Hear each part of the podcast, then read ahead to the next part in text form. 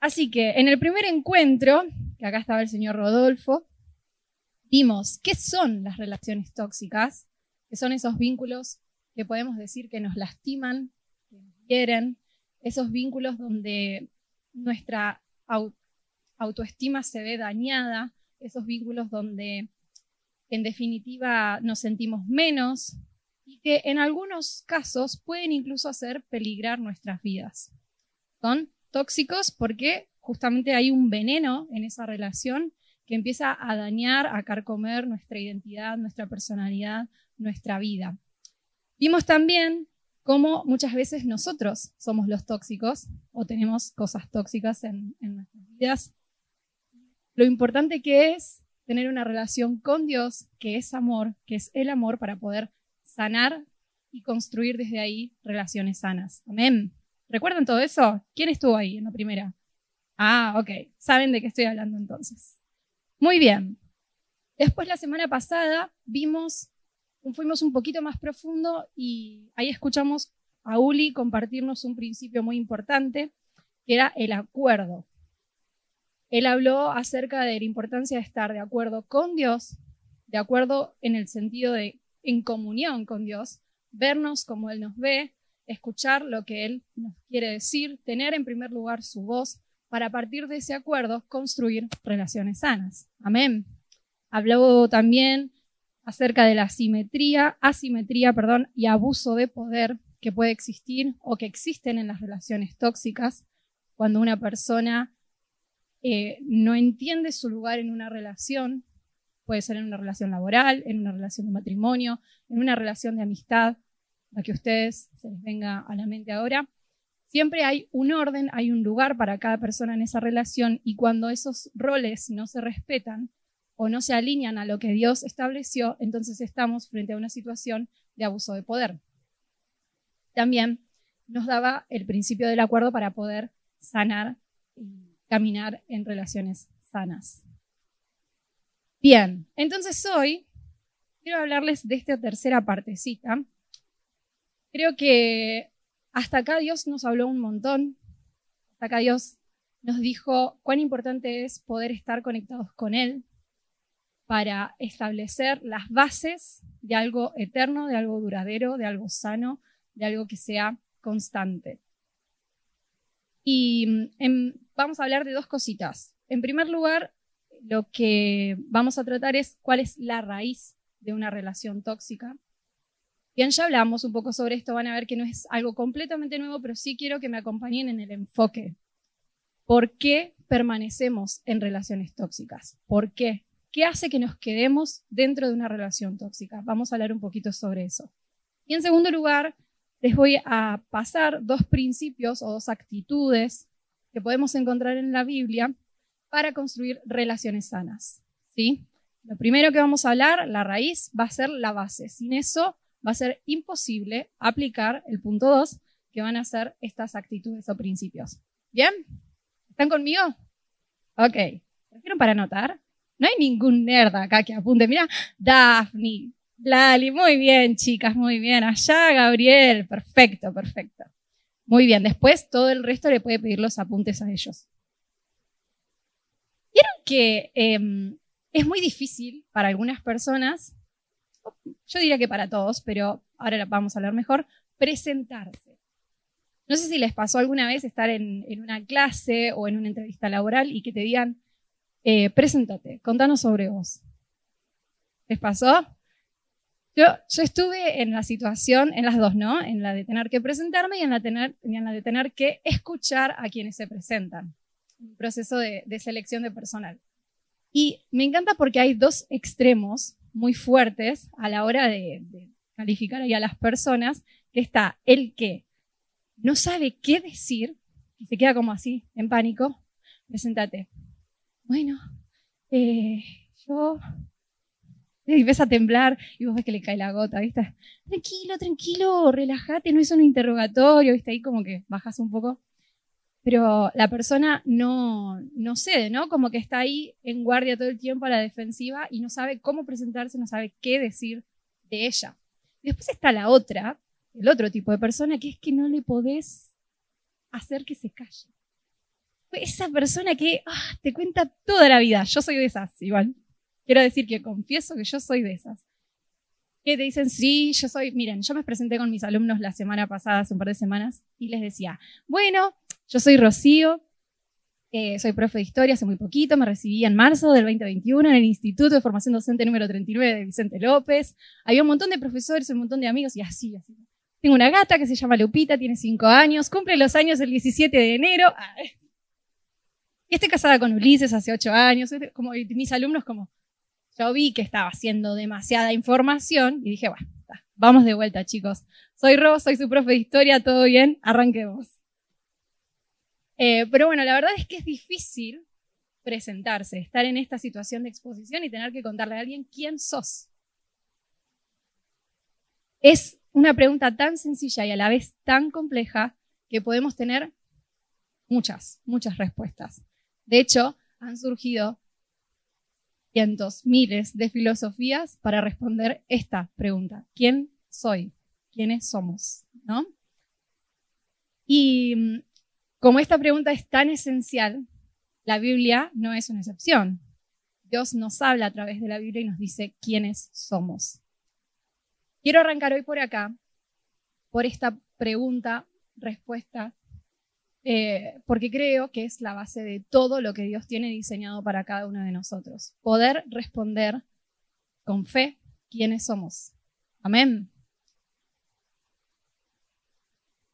La Biblia dice en Juan 1.12, pero a todos los que creyeron en Él, en Jesús, y lo recibieron, les dio el derecho de llegar a ser hijos de Dios.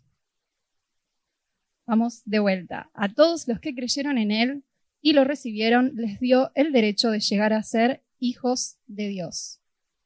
Amén. ¿Cuántos de ustedes acá ya en, estas últimas semanas han orado y le han dicho a Dios, Dios, entra en mi corazón? Dios, te reconozco como mi Señor y Salvador. Quiero que estés en mi vida, que entres en mi vida, en mi corazón. ¿Cuántos hicieron esta oración? ¿Alguna vez al menos? Bien, entonces vos y yo somos hijos. Lo primero que somos, cuando alguien nos pregunta quién sos, la respuesta que Dios espera que salga de nuestra boca es hijo. Soy hija de Dios. Y mm, todo esto nos lleva a la primera frase cholula de este mensaje, que pueden tuitear, que pueden escribir, que pueden recordar, que es que la raíz de una relación tóxica está en la inseguridad de nuestra identidad. De vuelta, la raíz de una relación tóxica, aquello que hace que yo permanezca en una relación tóxica, entre en una relación tóxica, produzca relaciones tóxicas, es inseguridad en mi identidad. Es no poder responder esta pregunta, ¿quién soy? ¿Sí? Entonces, la Biblia empieza a hablarnos y a decirnos, vos sos hijo, vos sos hija mía. No sos cualquier creación, no fuiste, simplemente naciste al azar, no, no naciste en Argentina, en Chile, en Venezuela, en Colombia, en Brasil, en el en 1992 en mi caso, algunos un poquito más atrás, por casualidad. Yo tenía tu nacimiento en mis planes. Eso quiere decir Dios cuando nos dice somos hijos. Gálatas 4:6 agrega, y debido a que somos sus hijos, Dios envió al Espíritu de su Hijo Jesús a nuestro corazón, el cual nos impulsa a exclamar, Abba Padre. Ahora ya no sos un esclavo, sino un hijo de Dios, y como sos su hijo, Dios te ha hecho también su heredero.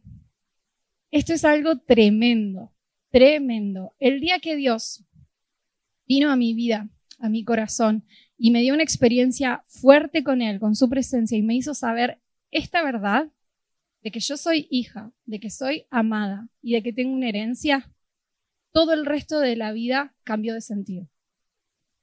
¿Sí? A partir de ese momento hubo un quiebre fundamental porque empecé a caminar como alguien que sabe quién es y qué propósito tiene. Yo creo que esto es la base de poder tener relaciones sanas, tanto con Dios como con las personas. Amén. ¿Están de acuerdo? Bien. Entonces, de nuevo, la raíz de una relación tóxica está en la inseguridad que podamos tener en quienes somos. Fíjense lo que sucede cuando no sabemos quiénes somos. Lo primero que vamos a ver es que alguien que desconoce quién es, que desconoce su valor, como hablábamos más eh, semanas atrás, es que genera dependencia afectiva de los demás y busca su aprobación. La persona que no sabe quién es genera dependencia afectiva de los demás y busca su aprobación. Seguramente voy a mencionar una listita de, de ejemplos, pero seguro todos nosotros tenemos una historia que puede entrar en estos ejemplos. Personas que entran en carreras o en trabajos para satisfacer a sus padres o los mandatos sociales del lugar en el que viven o de la época en la que están. No eligen estas personas a qué se quieren dedicar por sí mismas, sino que eligen tomar caminos que se relacionan con lo que otros esperan de ellos. Entrar en hábitos poco saludables para ser parte de grupos. Personas que empiezan a tener conductas autodestructivas para sentirse parte. ¿Por qué? Porque necesitan ese espacio de seguridad. Tenemos también relaciones de amistad o amorosas que son inestables porque somos incapaces de sentirnos plenos estando solos.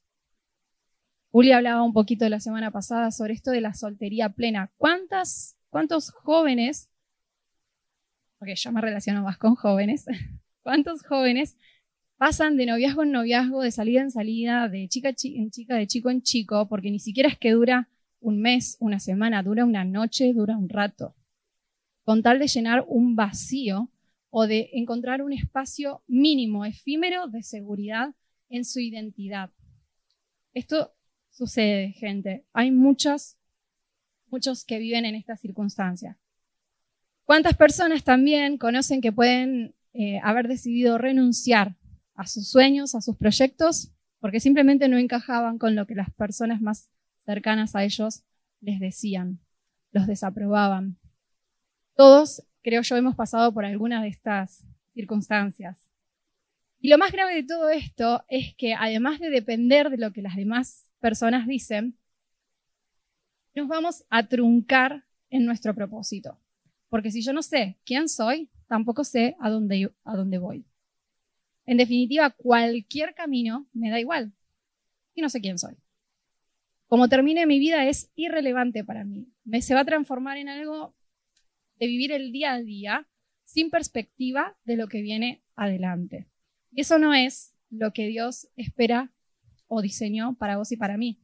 La Biblia dice que Él tiene un diseño para cada uno de nosotros, tiene un propósito, que espera que nosotros, en respuesta a su amor, caminemos en ese propósito. Amén.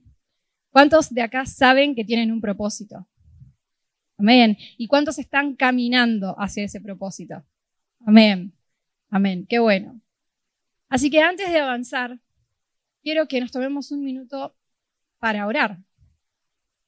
Quiero que frenemos un poco todo este, este proceso de, de tener que escucharme, de lo que estoy diciendo acá, porque yo creo que el centro de lo que estamos haciendo hoy acá es Dios y ustedes. Amén. Entonces ahí donde están, solo un minuto les voy a pedir que se pongan de pie. Vamos a orar. Porque toda esta serie no tiene sentido si en definitiva nosotros no entregamos, no rendimos quienes somos a Dios. Así que ahí donde estás te invito a cerrar tus ojos solo para concentrarte y poder conectar con Dios, decirle Dios, estoy acá, Dios, gracias por tu presencia en este lugar.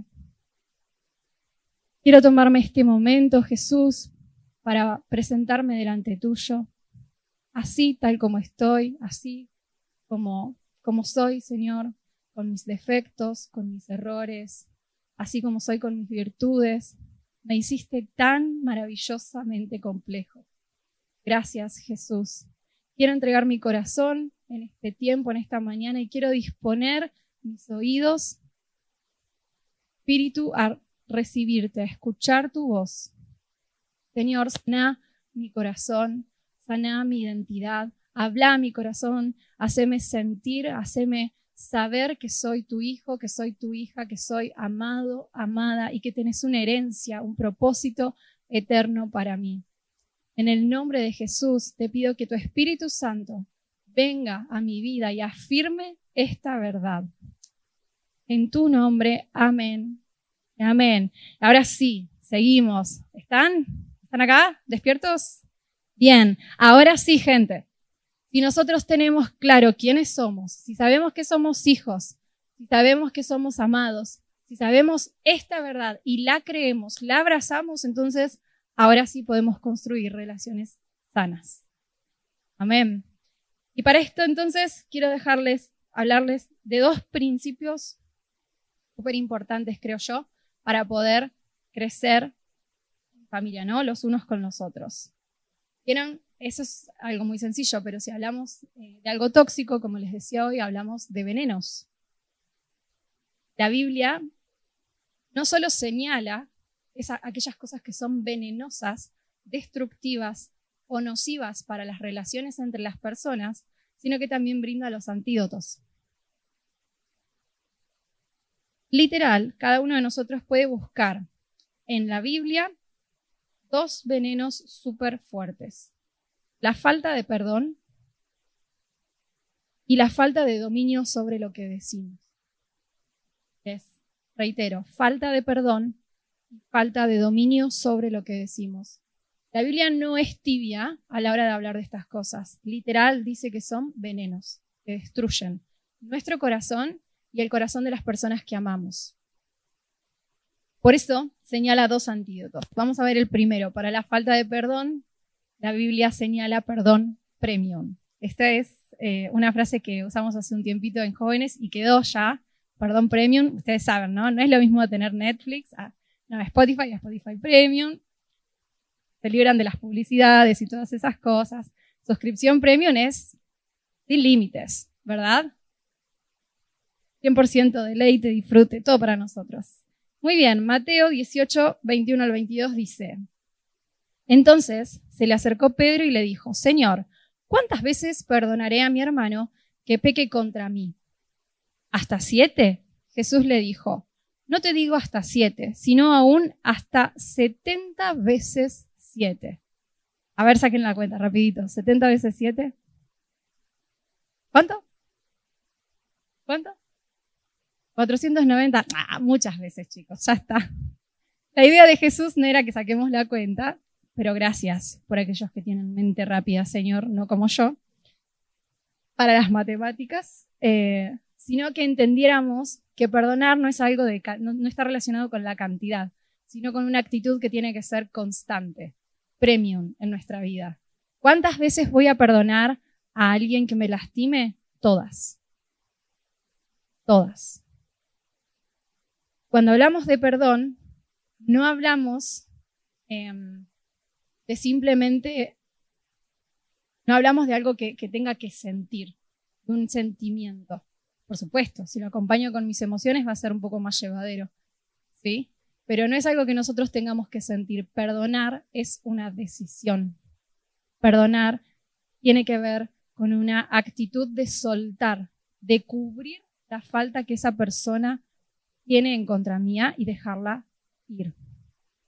Muchas veces decimos que el perdón no es un, es un veneno pero que nosotros preparamos para otro, creemos que va a dañar a otro, pero en realidad es un veneno que nos tomamos a nosotros mismos, la falta de perdón, que nos termina dañando a nosotros, nos termina amargando el corazón. La Biblia dice que cuando alguien está en falta de perdón, todo su ser se amarga, su corazón se amarga, su cara se amarga.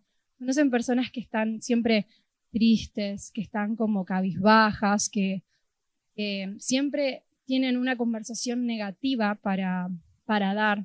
Es algo, eh, es una muestra de esa toxicidad, de ese veneno que está ahí en el corazón, ¿no? Esa falta de perdón está generando amargura.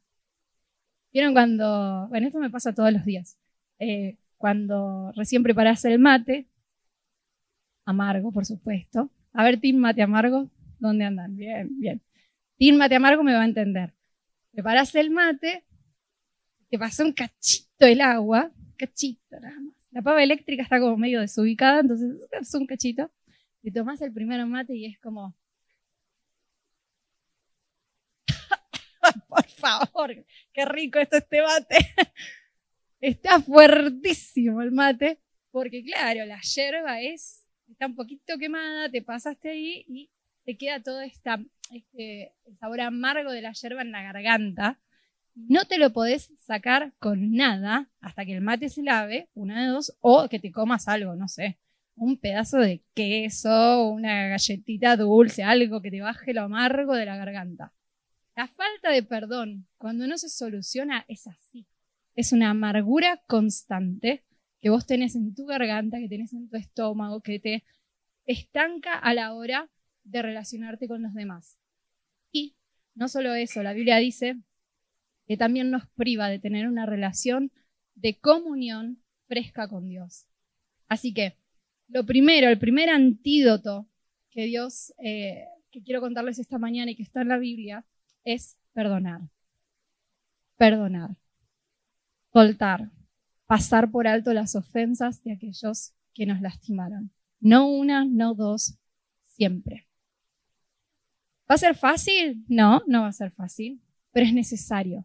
Es necesario para vos, para tu crecimiento, para que vos dejes atrás, cierres la etapa que tengas que cerrar, cierres la relación tóxica que tengas que cerrar y te impulses hacia tu propósito. Amén. Bien. Entonces, ese primer antídoto. Segundo, dominio de lo que decimos. En la Biblia esto puede tener muchos nombres, pero yo hoy elegí llamarlo bendecir, ¿Qué significa decir bien. ¿Sí? Bendecir, decir bien. Santiago 3.8 dice que lo que decimos puede ser un veneno mortal para nosotros y para los que amamos, literal. Yo los invito a leer Santiago 3.8, los que tienen Biblia. Eh, habla de una forma muy fuerte acerca del poder que tiene lo que decimos. La lengua tiene un poder creativo. Dios creó el mundo a través de la palabra, creó todo lo que existe a través de la palabra, nos creó a nosotros. Entonces, esa aptitud, esa característica de Dios también está sobre nosotros. ¿Cómo se manifiesta? A través de lo que decimos. Yo puedo yo elijo decir bien o decir mal, bendecir o maldecir. Y las relaciones sanas se construyen sobre las bases, sobre la base de palabras de afirmación, sobre la base de palabras de amor. Mientras que las relaciones tóxicas se construyen a partir de afirmaciones destructivas. Entonces, la Biblia que nos conoce, Dios que nos conoce, nos dice, gente, aprendan a dominar su lengua. Entiendan que esto es importante para crear, construir la realidad que ustedes quieren para sus relaciones. ¿Cómo estamos tratando a nuestra familia? Dos de los que se levanta así todo malhumorado y le dice, tráeme un mate. ¿Todavía no pusiste el agua? Somos de los que llegan cansados del trabajo y le dicen a nuestra familia, fa, otra vez lo mismo. No te dije, perdón, Uli, no te dije que les limpiara la cajita a la Michi. Ni, ni buenas tardes le dijiste, hola mi amor, ¿cómo estás? ¿Qué tal tu día? ¿Sí? ¿Cómo estamos tratando a las personas que tenemos cerca, a los que más amamos? Es para, para pensar con ustedes, ¿no? Eh, a tus amigos, ¿cómo los tratas? Vieron que hoy está muy de moda tratar a los amigos con, eh, vamos a decir, malas palabras un poco más livianitas en nuestra cultura. Por allá se ríen, saben de qué hablo. No lo puedo decir desde acá, pero ustedes saben cómo se tratan, cómo lo llaman. A ver, tu amigo tiene nombre. Tiene nombre, ¿sí? Y está bueno que lo llames por su nombre, porque aquellas cosas que vos usás para referirte a él, te están afirmando una identidad.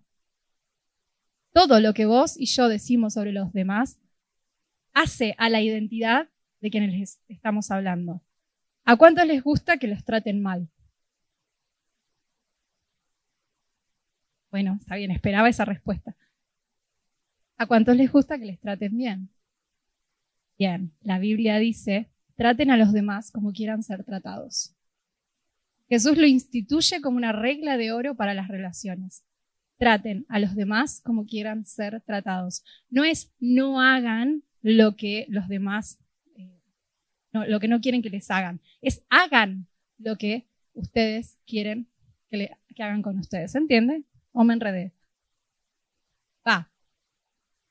Nosotros como, como seres humanos estamos acostumbrados a decir, bueno, si me mintieron, entonces yo no le voy a mentir a, no sé, a mi hermana, a mi amiga. No me gusta que me mientan, entonces no voy a mentir. Pero Jesús es al revés, hace un cambio de chip y nos invita a decir, no es solo no mentir, es decir la verdad. Yo te digo la verdad a vos, vos decirle la verdad a los demás. Entonces, el cambio de chip que Jesús nos está presentando tiene mucho que ver con quiénes somos, tiene mucho que ver con la forma en la que nos relacionamos con Él y tiene que ver con establecer relaciones en donde perdonar y bendecir son bases, son principios muy, muy determinantes. Entonces, un ejemplito más, que acá seguro agarro a unos cuantos. ¿Cómo tratamos a quienes están en autoridad? Jefes, profesores, padres. Juli hablaba la semana pasada del acuerdo, de, esto, ¿no? De, entender cada uno su lugar, de entender padres, tomar el rol de padres, hijos, tomar el rol de hijos, profes, tomar el rol de profes, alumnos de alumnos, así, ¿no? Las relaciones para Dios tienen un orden, o sea, hay roles. ¿Estamos de acuerdo? Hay roles. Ahora, estos roles, para Dios es muy importante que se respeten Como Rodo nos decía también, el vínculo perfecto que Dios estableció en la Biblia para nosotros es el amor.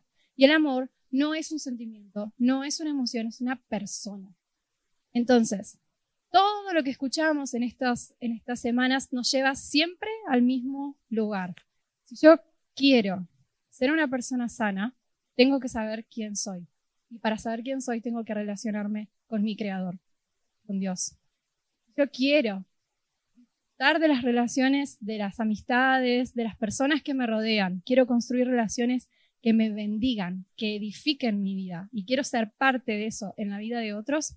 Entonces, necesito conocer lo que Dios dice sobre mí y sobre cómo relacionarme con los demás. Por último, para cerrar esta, esta serie, quiero invitarnos a todos, incluyéndome, a pensar en qué etapa, en qué parte de nuestra relación con Dios estamos hoy. Porque no solo se trata de, eh, de nosotros, los que estamos acá en el auditorio, que es genial que, estén acá, que estemos todos acá, porque eso nos dice que queremos aprender más de Dios, que queremos que nuestra vida cambie, que queremos ver más de Dios en cada uno de nosotros también con lo que Dios quiere hacer con tu vida a partir de hoy, hacia afuera, puertas afuera. La Biblia también dice que van a saber, que el mundo va a saber que nosotros somos hijos de Dios por la forma en la que nos amamos, por la forma en la que nos tratamos. Entonces es una invitación esta mañana no solo a ponernos a cuenta con Dios, poder perdonar, poder soltar, poder aprender a bendecir a quienes nos rodean, sino también a entender que parte de lo que Dios quiere hacer con vos y conmigo esta mañana es llamarnos a ir más profundo en Él, llamarnos a vivir una vida extraordinaria, llena de amor y llena de pasión por su presencia. Amén. Entonces, ahí donde están, otra vez los voy a molestar, por favor, pónganse de pie. Vamos a orar.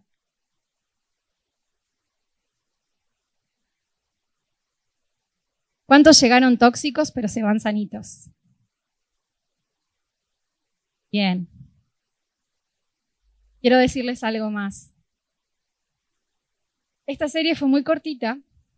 Vimos algunas cositas pequeñitas, algunas lucecitas de lo que la Biblia enseña para que nosotros podamos tratarnos con amor. Pero hay mucho más que Dios quiere que aprendamos. Hay mucho más que Dios quiere que probemos de Él, de su presencia. Y eso solo va a suceder si nosotros todos los días recordamos quiénes somos y exponemos nuestro corazón a que Él nos transforme. Cerra tus ojos ahí donde estás, podés, podés pararte, podés... Sé que les pedí que se pongan de pie, pero si alguno quiere sentarse, quiere arrodillarse, quiere acercarse acá adelante, siéntase libre de hacerlo. Y empecemos a orar. Empecemos a orar, a dejar que el Espíritu Santo que Él quiera en esta mañana. Él sabe, Él vio cuando te levantaste, vio cuando te preparaste para venir hasta acá. Él vio todo lo que te sucedió en la semana, en estas últimas semanas. Él conoce tu corazón más de lo que vos mismo lo conoces. Deja que entre en tu corazón, decirle, Señor, vení a mi vida. Entra en mi corazón. Entra en mi corazón. No te canses de llamarlo, porque la Biblia dice que si nosotros nos acercamos a Él, Él se va a acercar a nosotros.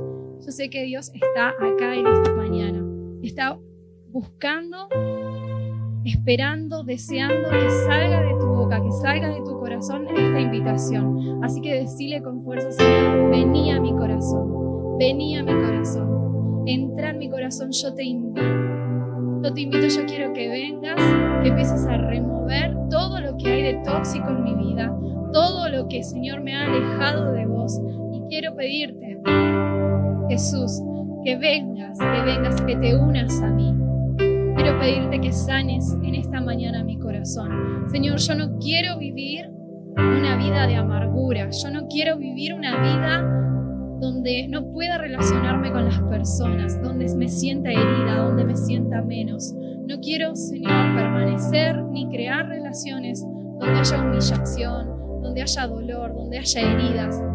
Señor, yo no quiero eso para mi vida. Hoy te entrego mi corazón, te entrego toda la forma en la que yo conozco cómo relacionarme y te pido que vos la transformes, que vos la alinees a tu palabra, a tu voz y a tus diseños. En el nombre de Jesús, en esta mañana, Jesús, estamos adelante tuyo para pedirte que afirmes nuestra identidad. Queremos salir de acá, Señor, y poder responder quiénes somos. ¿Quiénes somos? Señor, que tu Espíritu Santo se mueva en esta mañana y afirme en el corazón de cada uno que somos hijos, que somos amados, que tenemos un propósito, que hay una herencia, que hay algo superior, hay una forma de relacionarnos superior, una forma de vivir la vida mucho más excelente que lo que conocemos y probamos hasta hoy. En el nombre de Jesús, te pedimos, Espíritu Santo, que vengas con poder sobre vidas, que vengas y transformes, que quebrantes nuestra voluntad, quebrantes nuestro corazón, que puedas entrar, romper nuestras fortalezas mentales, romper nuestras fortalezas emocionales y que puedas empezar a sanar, a sanar, a edificar lo nuevo, lo que vos tenés para este tiempo. Oramos, Señor, para perdonar. Oramos para soltar. Oramos, Señor, trayendo a la mente esas personas que nos dañaron, que nos lastimaron, que hicieron de nosotros una identidad insegura. Las perdonamos, las perdonamos, soltamos, cubrimos, Señor, esa, esa falta, cubrimos, Señor, esa, esa situación que tanto nos hirió, que tanto nos dejó inestables. Con tu amor, con tu Espíritu Santo, hoy soltamos, soltamos y nos disponemos a construir nuevas relaciones sanas. Y declaramos, Señor, también que vamos a tener dominio propio sobre nuestra lengua, sobre lo que decimos. Declaramos un nuevo tiempo en nuestras vidas para tratar a los demás como queremos que nos traten. Declaramos el cumplimiento de tu palabra en este sentido, Señor. Enseñanos, enseñanos a relacionarnos con amor. Enseñanos a bendecirnos. Enseñanos a decir bien y que podamos edificar una vida, construir una vida que te honre y que te dé gloria. Amén. Ahí donde estás, si es la primera vez que nos visitas, yo te voy a pedir que me acompañes haciendo una oración. Toda la iglesia con los ojos cerrados. Vamos a acompañar a los que estén haciendo esta oración por primera vez y lo vamos a hacer todos juntos. Amén. Señor Jesús, te doy gracias por tu amor. Gracias por traerme hoy hasta acá. Reconozco que te necesito. Reconozco que vos sos mi Señor y mi Salvador. Te entrego mi corazón. Te pido perdón por mis pecados. Y te ruego, Jesús, que vengas a mi vida. Lléname con tu Espíritu Santo. Quiero ser tu hijo. Quiero disfrutar de tu herencia y caminar en tu propósito. En el nombre de Jesús. Amén. Amén. ¿Cuántos ahí sigan todos de ojos cerrados? ¿Cuántos hicieron esta oración por primera vez hoy? Por favor, levanten su mano. Amén. Gloria a Dios. Amén.